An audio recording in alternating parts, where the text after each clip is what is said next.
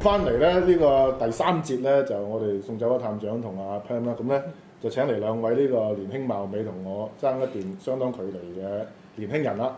咁喺中間呢位咧就係、阿 Avis 啦，咁咧就佢係澳門出世嘅嗯，咁咧喺香港喺中文大學讀讀大學緊研究院啦，咁亦都係誒、呃做緊呢個編輯嘅工作。咁左手邊咧就係、阿 Jane 啦，Jane 咧就係嗰陣時係兩歲到三歲咯，即係喺六歲嗰陣時，嗯都係嘅叫做八十後嗯，八十、後一代，一個就九十後一代。九十咁就亦都之後咧就誒呃喺、中文大學畢業之後咧就從事呢個文化嘅工作。咁我哋就想點解揾呢兩位朋友上嚟咧？就係話頭先講嗰二十五年咧，我哋一開始由現場見證嘅人，嗯然後跟住到呢個八十年代，當時係有意識、有記憶嘅，嗯然後有啲係有參與，有啲係冇參與嘅人，到而家啦，係記憶好模糊，甚至冇記憶嘅，未出世嘅。佢哋對呢件事或者對自己今日喺香港社會嘅角色理解，或者對悼念，去維去唔去維園或者定去尖沙咀悼念，點樣睇呢？咁樣咁我想大家分享下。咁首先我想問下 Avis 呢，係其實你嗰陣時未出世噶嘛，係嘛？未出世但，係你頭先話俾我聽，爭啲因為六四出唔到世冇錯。嚇，個件事情又況就係點啊因為咧誒，我爸爸媽爸爸媽媽咧就喺八九年結婚嘅，啊啊？咁咧佢哋當時六月四號，即係五月尾六月嘅時候，應該去傾緊啲婚禮嗰啲咁上下嘅嘢啦。咁佢哋當晚就喺我外婆屋企嗯睇緊呢個六四，咁已經電視直播緊啦。嗯跟住因為開始播到差唔多嚟了發生嘅時候咧，跟住外婆就話：，唉、冇睇啊，出去。咁我爹哋就同我外婆因為呢件事咧爭執，今日趕咗佢出街。趕咗外婆出街，講佢爹哋出街，係啦。咁呢件事其實就嗌交啦，就爭啲就因為咁樣就冇咗 Call off 個婚禮係啦。咁亦都因為咁樣，我爭啲就因為六四，即係可以咁講，我爭啲因為因為係啦啊因為結唔成婚就係啦，冇冇你錯。啦。咁我今日都唔會坐喺呢度。嗱，咁嗱，你喺澳門長大啦，其實六四對你嚟講係一個嗱，我自己睇咧，每年咧嗰個新聞報導咧，嗯，都係得十零友啊、廿人啊，喺呢個百零人百啦百零人啊，喺議事堂前庭嗰度咧，嗯議事堂前地前輩嗰度咧就燭光晚會嘅係，其實都幾幾寥落，會唔會一種好係啊好冇即係即係香港唔同啊嘛？香港香港好虛聲勢好冚大啊㗎嘛。聲勢好大，亦都好似年青人覺得去係一種嘅即係代表一種價值信念啊嘛嗯，。係。但澳門反而唔係喎，澳門主流嘅根本就唔係悼念啊嘛。亦都你自己有冇去嘅我細個嗰陣時？坦白講，其實我十八歲之前咧，對六四嘅印象好模好糊，模糊認識都冇乜嘅。咁我好記得就係我翻小學，因為澳門啲地方好近啦。咁我小學其實就係距離我屋企三分鐘路程嗯一條馬路咁樣。咁其實都都近議事堂前地嘅，即係嗯誒打三包咁樣過嚟啦。咁每一年六月、五月尾、六月頭度咧，都會有一個 banner 咁掛出嚟，就叫啲人去六四啦。咁但嗯係當時你唔會覺得有啲乜嘢，即係淨係覺得有條 banner 掛咗喺度嗯，知道呢一日有事會發生，有事要搞，但係點解我要去呢？老師唔會講。裏面啲人去做啲咩呢？新聞你都唔會聽到啲乜嘢，淨係可能郵票相咁大個，見到一一堆燭光咁影完之咁後咪就完啦，歐歐錦新、吳哦國，一昌年係啦咁咯，嗯到今日都係佢哋。都係嗰兩個啦，係咯。係啦，跟住之 後就咁完咯。咁件事就係覺得哦，你知道六四呢一晚會有人喺新聞一則，嗰度揸住啲蠟燭，然後第啊新聞二一日集第二日就有張郵票相咁出嚟就哦咁樣講兩句。嗯即係新媒體未咁發達嘅時候，咁即係我淨係靠報紙啊，靠澳港視嘅時候就見到嘅就係咁多嗯但係啦。你重新認識六四嚟咗香港讀書之後，係六四，其實第一年咧我都冇去嘅，即係六四、嗯我 Year One 嘅時候，其實我都冇去六四晚會嘅，因即係為香港嘅六四晚係會。嗯當時知道開始知道發生緊咩事啦，但係都冇去，因為覺得咁多年都冇嗰個種子，覺得係唔去啦。但係我好記得嗰樣嘢係我冇去六四晚會，但係我嗰晚係喺中大親身見證民主女神像翻中大，嗯，係啊睇住我啲有咁你應該同學見到我哦唔認得啦而家 嘅喎，嗰嗰陣時陣時會跳好多，瘦啲。二十週年嗰陣時啊嘛。係啦係啦，係啊跟住就見證佢，即係佢哋點樣個火車翻嚟啦，係點樣入係啊嚟，然後咁樣去爭，最後就擺定，然後唱歌。嗯，嗰陣時上見報㗎我，係啊，呢個新聞嚟㗎。係但係我當時因為嗰陣時我係一個應唔該有應該眼不出識泰現山，唔應該出現喺嗰個場合嘅人嚟嘅。明白。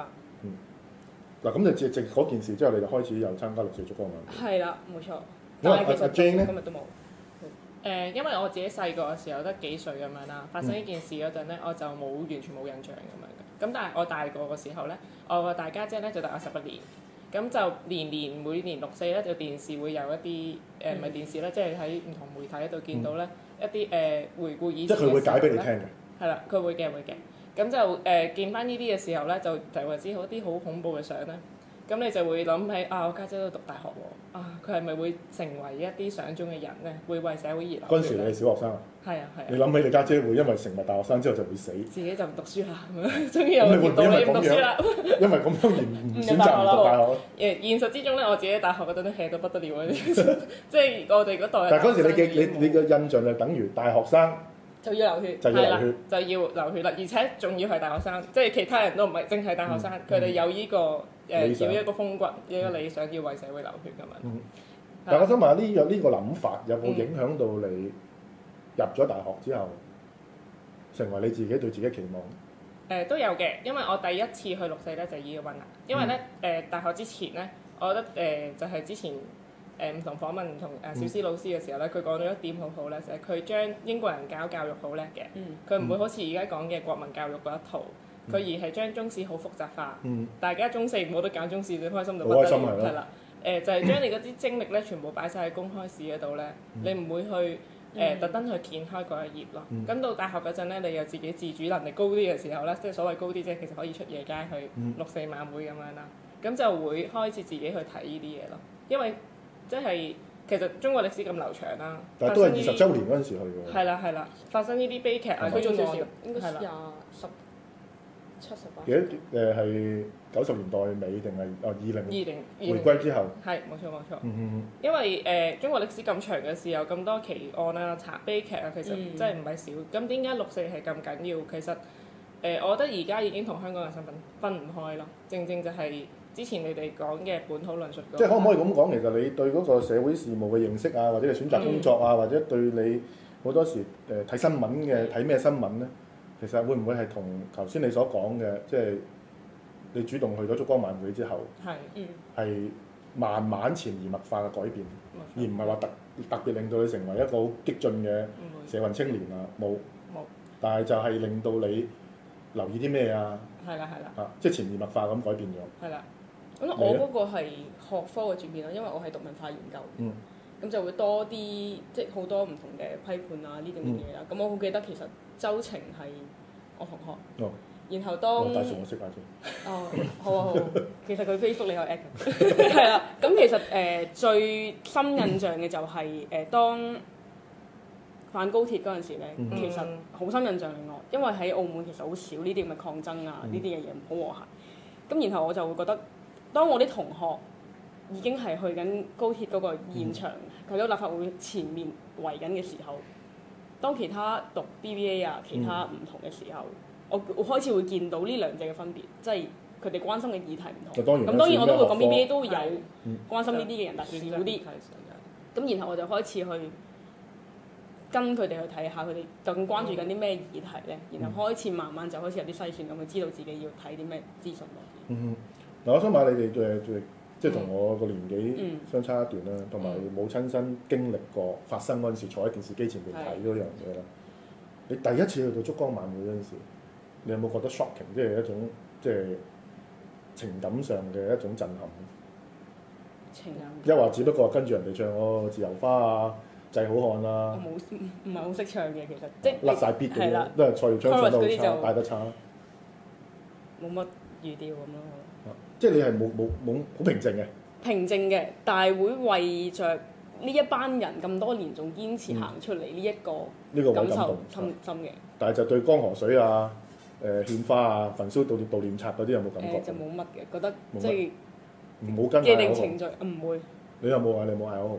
我去到結束 黨專政專政咁啊，係咯，我都記得晒個節奏啊， 我就係去到嗰陣覺得有啲 shock 嘅就係口號嗰樣嘢啦，係因為係好格格不入㗎，係啊。 係啊，係有啲格格不入。我唔同同埋咧，我第一年唔知道，完全唔知道發生咩事嘅時候咧，程我序都唔知代入唔到入去嘅時候咧， 突然間側邊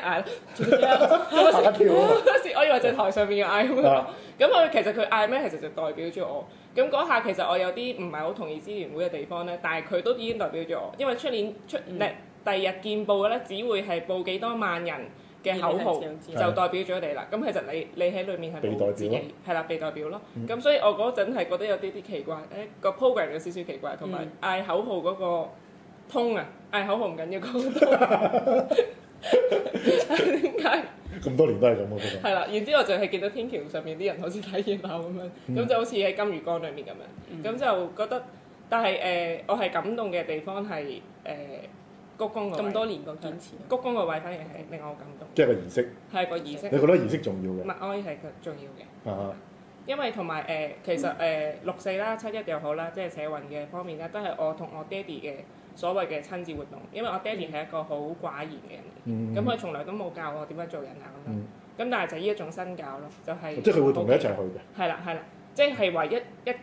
啲時候我哋會兩個人出街咧，嘅，而唔係消費食飯，而唔係消費食睇飯戲係啦，因為我哋都唔會出街消費食飯，嗯因為阿爸一定係覺得屋企食飯係平啲咁樣嘅。咁就係呢啲社運就係我哋會一齊出去。但係佢嘅冇會唔會係成為你兩父女嘅即係一個一個交流到嘅一個係啊話係啊題咧？係啊，嗱，因為父中國人嘅父親其實好沉係默啦。係背影。係啦，背影咁樣，即係沉落去買 買汽水咁樣，但係因為呢個都冇乜嘢違反交通條例俾人啊 俾人 ban 埋，你咁多謝都要忍住眼淚，係啦，咁就即係低之後就哎誒飲啦咁樣，係咁就啦擰住仲要面冷行酷啊，啦，唔係冇啲係啦係啊咩啦，得閒啫，翻去飲湯啦，咁樣送你入宿舍嗰陣時咁噶嘛其，實好型係咁咯就，跟住好型咁樣就冇錯擰住面噶啦嘛，跟住一路行就一路喊噶啦嘛，係啊係啊，咁但係佢會即係佢會同你講嘅，又唔會嘅，佢到燭光集會都唔會講，都唔會㗎，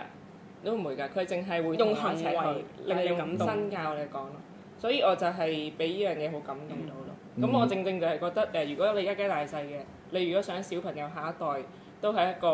好嘅環境之下，嗯其實更加要佢咯，而唔係話小朋友要學咩興趣班嗰啲係就冇。因為我覺得嗰個係誒，如果個細路仔大咗咧，嗯佢會記憶最深嘅。嗯而唔係你同佢去迪士尼樂園、去日本東京迪士尼嗯買咗咩玩具、買咗個 Game Boy、買咗個 PlayStation 俾佢，嗯哼可能就係、即係如果佢即係有思想長大咗之後咧，佢可能個回憶裏邊咧，嗯即係同屋企人最親密嘅回憶咧，但佢當下可能唔知發生咩事哇！，當下佢未必知，係啊，要睇翻轉頭係啦，但係你望翻轉頭，哦，有咁多個燭光，原來當日佢拖住我手嗯或者抱住我，嗰、個圖像啊，嗰、個畫面啊，係啊係好似即係一個攝影咁樣咧。但我覺得背後都要即係喺你個腦要裏邊 follow up 嘅喎。其實你除咗帶佢 去之後，你都要同佢咁你屋企人會唔會同佢講啊發生咩事唔會，唔會，唔會即係澳門人就可能係冷漠啲啊對呢樣嘢。冷漠啲。你睇下，即係你都識講咁多年嚟都係得歐錦幾百新、有咁樣吳國昌，我成日都話係啦，係啊，係咯，就係一嚟唔會講，二嚟學校唔會教，然後所以好多澳門人都覺得，即係年青一代覺得六四呃關我咩事？嗯一嚟佢死嗰班人，我又真係完全唔識；二嚟好離身，我完全感覺唔到同我自己而家嘅生活有咩聯繫。嗯，嗱，你頭先講到同你生活有咩聯繫咧？正正就係今日即係一個比較爭議性嘅話題，就係話本土化、六四本土化嘅問題，嗯即係死者意義，我哋當然會悼念，即係等於我哋悼念光州起義嘅韓國嘅嗯即係民運人士，或者係呢個二二八事件裏邊死難嘅台灣人，或者係黨外運動或者象南榕自焚等等，咁就嗰個係悼念嘅。嗯嗯哼，悼念完就完㗎啦。咁但係我想問下，六四除咗悼念之外，其實仲有冇其他可以同本土社運民運可以結合嘅層面？你嗯哋覺得係應該做嘅嘢？你知澳門定香港？香港香港唔係澳門都得㗎。如果唔係，你咪永遠喺呢個議事啊堂前定嗰十幾支蠟燭咯，係咪？但係喂，澳門整咗個呢個離譜法，嗯兩萬人包圍立法會，七千人再包圍，逼到佢撤回，呢、嗯個公民社會嘅開始嚟嘅喎。係，所以我咁真係澳門覺六得四都要諗下點真樣係啊要走出呢個板張堂係啦。係嘛？走出呢個指示堂前庭嘅但喎。你明更加更加好笑嗰樣嘢係澳門嗰個板像堂前地咧，即係佢最初嘅源流其實係大三巴啦。嗯我尋日睇翻林建成嗰篇文章，我先知，即係一嚟知佢係澳門人嗯啦，二嚟佢話佢當時喺澳門嘅時候咧，佢話澳門係有佢估計有七萬人喺大三巴。六四之後，你諗下，你諗下今次其實兩萬人已經咁過分嘅時候，至少有七萬人喎。咁究竟呢個轉變係點？我覺得其實係一個好值得再講嘅嘢。但我諗下一節翻嚟，我哋傾下咧，其實點樣喺你哋呢一代嗯將六四嘅議題、六四嘅精神一路即係延續延續去未來同香港嘅民主運動、普選同埋公民社會嗰個發展嘅關係。